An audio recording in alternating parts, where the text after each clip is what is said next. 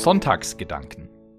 Der große Glaubensimpuls mit frischen und mutmachenden Gedanken für dein Leben. Das Jahr 2020 neigt sich dem Ende zu, und da begegnet uns Hannah im Evangelium. Wir wissen nicht sehr viel von Hannah, doch ich habe das Gefühl, dass diese alte Frau mir viel für meinen Umgang mit diesem Jahr 2020 sagen kann. Und gerade jetzt am Ende des Kalenderjahres tut es vielleicht gut, nochmal auf dieses verrückte Jahr zurückzuschauen. Es war ein Jahr, das so normal begonnen hat, wie ein Jahr eben beginnt. Es gab zwar schon erste Meldungen von einem Virus, aber das war in China und ganz weit weg. Doch das hat sich dann relativ schnell geändert. Und was dann kam, hat sich keiner auch nur im entferntesten vorstellen können. Auf einmal war klar, die Pandemie ist nicht weit weg. Das ist hier und es hat Einfluss auf mein Leben und das nicht nur ein kleines bisschen. Nein, alles, was bisher normal war, geht nicht mehr. Freunde treffen, Schule, Studium, Arbeit im Büro, gemeinsam Gottesdienste feiern, einkaufen gehen, Sport machen und vieles mehr. Alles geht nicht mehr. Das Aus für den normalen Alltag. Rückzug in die eigenen vier Wände.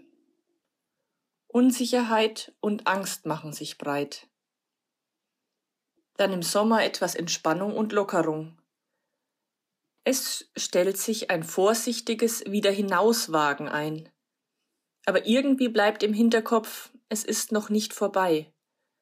Und es kam, wie es kommen musste im Herbst wieder vermehrt Einschränkungen und jetzt wieder Lockdown. So hatte ich mir 2020 wahrlich nicht vorgestellt. Und hätte mir jemand vor einem Jahr gesagt, dass so etwas überhaupt möglich ist, hätte ich ihm das wahrscheinlich gar nicht geglaubt. Wenn ich mir da heute Hannah aus dem Evangelium so anschaue, dann ist ihre Lebensgeschichte gar nicht so weit weg von meinem Jahr 2020. Alles beginnt, wie wohl ein normales Leben zur damaligen Zeit begann. Hochzeit als junges Mädchen, soweit alles normal und gut, und dann sieben Jahre später Witwe. So hat sie das sicher nicht geplant. So hat sie sich ihr Leben nicht vorgestellt. Ob sie Kinder hatte oder nicht, ist nicht überliefert, aber da sie sich von nun an im Tempel aufhält, vermute ich mal eher nicht. Für die damalige Zeit war das die absolute Bremse. Als Frau im mittleren Alter allein dazustehen, durchkreuzte jeden Alltag. Alles, was bis dahin normal war, fällt weg.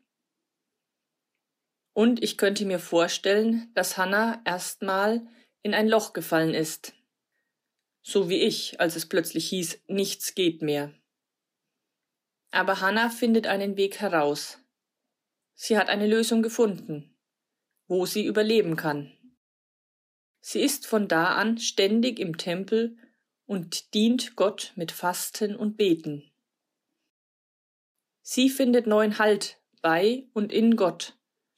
Und das ist etwas, was mich mein Jahr 2020 auch gelehrt hat. Auch wenn die Welt außen herum instabil wird, wenn die Normalität plötzlich wegfällt, wenn alle Pläne durchkreuzt werden, dann gibt es Halt bei Gott. Und bei all den anderen Menschen, die auch mit Gott zusammen durchs Leben gehen. Ich habe bisher noch nie so viel Kreativität und Neues erlebt wie in diesem Jahr, wenn es darum ging, in Kontakt zu bleiben oder Glauben und Gottes Beziehung auf neuen Wegen zu erleben und erfahrbar zu machen.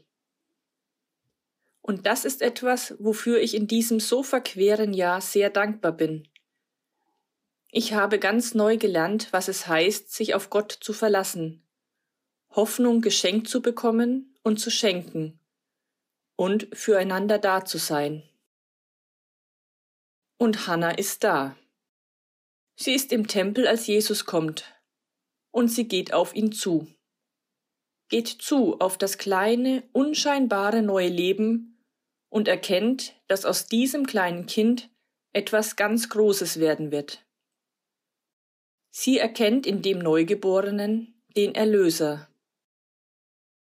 Und das, obwohl sie inzwischen seit über 60 Jahren im Tempel ist, entgeht ihr dieses Ereignis nicht. Ich hoffe doch, dass sich die Pandemie nicht noch so lange hinzieht, aber ich möchte versuchen, wie Hannah mit Gott im Gebet verbunden zu bleiben und ihn auch im Kleinen und Unscheinbaren zu entdecken.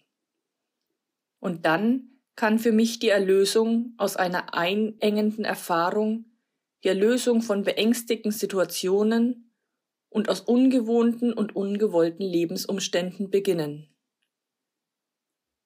Bleiben wir verbunden. Bleiben wir bei Gott.